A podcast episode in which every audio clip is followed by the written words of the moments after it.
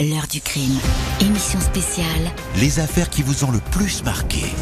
Jean-Alphonse Richard. Moi, je suis toujours ravi d'échanger avec vous parce que vous avez plein d'idées et parfois vous connaissez bien mieux les histoires que nous parce que vous les, vous les suivez avec attention. Et c'est peut-être le cas aujourd'hui euh, avec euh, notre premier appel. Je crois que c'est Léonie. Bonjour Léonie.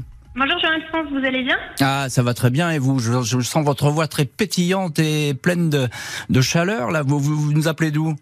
Je vous appelle de près de Nancy et c'est pour ça que je souhaite aujourd'hui vous parler de l'affaire Simone Weber. Parfait. Alors l'affaire Simone Weber, je résume en, deux mots. Hein. Elle avait été condamnée à 20 ans de prison pour le meurtre de son ancien amant Bernard Etier, qui était disparu depuis six ans. Elle a toujours nié les faits. Et cet homme, il a été euh, probablement découpé en morceaux. On ne va retrouver que le tronc et on va, on va surnommer d'ailleurs euh, Simone Weber la meurtrière à la tronçonneuse. Alors pourquoi vous vous intéressez à cette histoire, Léonie? Alors déjà, c'est une affaire qui est un petit peu ancienne, puisque moi, à l'époque, je n'étais pas née. Et en fait, ce qui m'intéresse dans cette histoire, c'est surtout la personnalité de Simone Weber. parce qu'il faut quand même déjà un certain aplomb pour euh, oser faire ce qu'elle a fait. C'est absolument affreux. Et en plus, malgré sa condamnation, maintenant, j'écoutais avec beaucoup d'attention l'émission que vous lui aviez consacrée il y a quelques mois. Mhm et émission dans laquelle elle clamait toujours son innocence. Euh, Donc elle a quand même une, une personnalité euh, très forte. et ben justement, vous connaissez bien cette émission, Léonie, parce qu'effectivement, ce, petit son, c'est sa dernière interview euh, radio euh, qui avait été d'ailleurs réalisée par Justine Vignot pour, pour l'heure du crime à, à ce moment-là. Et c'est sa dernière interview dans cette émission. On va l'écouter si vous voulez un petit extrait. Après de m'avoir, comment dire accusé d'un horrible crime qu'ils ont fabriqué. Je vous traite de plus en plus mal. Si je, je, pouvais m'avoir un revolver, je me descendrais aussi vite. Hein. Parce que si vous saviez comment j'ai été roué de coups, tête tapée comme un mur, qu'elle disait on te fera crever, la Weber.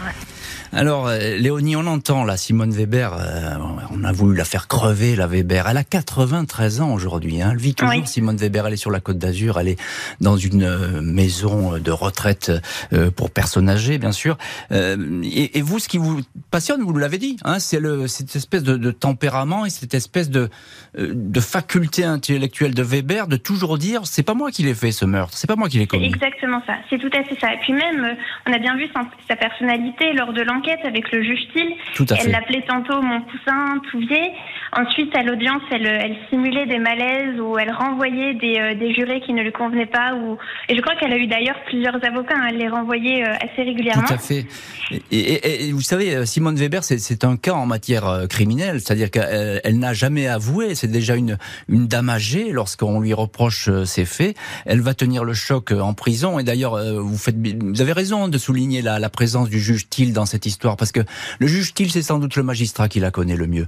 Il, il a interviewé, entre guillemets, euh, pendant des heures et des heures. Et aujourd'hui encore, quand vous parlez avec euh, euh, le juge Thiel de cette histoire, eh bien, il a toujours ce, ce sourire parce qu'il a jamais pu véritablement démasquer cette femme. Ça, c'est vraiment fascinant. Tout à fait, exactement. C'est vrai que ce genre de personnalité doit vraiment marquer. Et ce qui est aussi intéressant dans cette affaire, c'est qu'il y a finalement une affaire dans l'affaire. Avec son mari, Monsieur Fixard, qui habitait à Rosière-aux-Salines, mhm. on n'a jamais vraiment su, mais elle a été soupçonnée de l'avoir empoisonné. Elle s'est mariée avec lui, euh, je crois, par l'intermédiaire d'un figurant. Tout à fait. Également, il n'était même pas au courant, voilà, qu'il était euh, marié avec euh, avec elle, et c'est elle qui a hérité de ses biens à sa mort. Une mort plutôt suspecte, donc elle n'a absolument pas été condamnée pour cette affaire, mais c'est vrai qu'elle a quand même une personnalité assez forte de ce point de vue-là. Mais oui, parce que Marcel Fixard, c'est la victime, Marcel Fixard. Et il meurt trois semaines seulement après le mariage, ce qui est Hein, parfois, c'est un petit peu suspect quand même. Hein.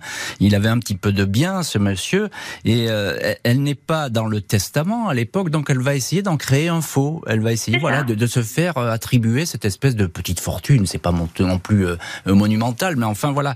Donc on, on, va la considérer effectivement comme une, une, meurtrière qui a tout préparé, qui a tout manigancé, etc.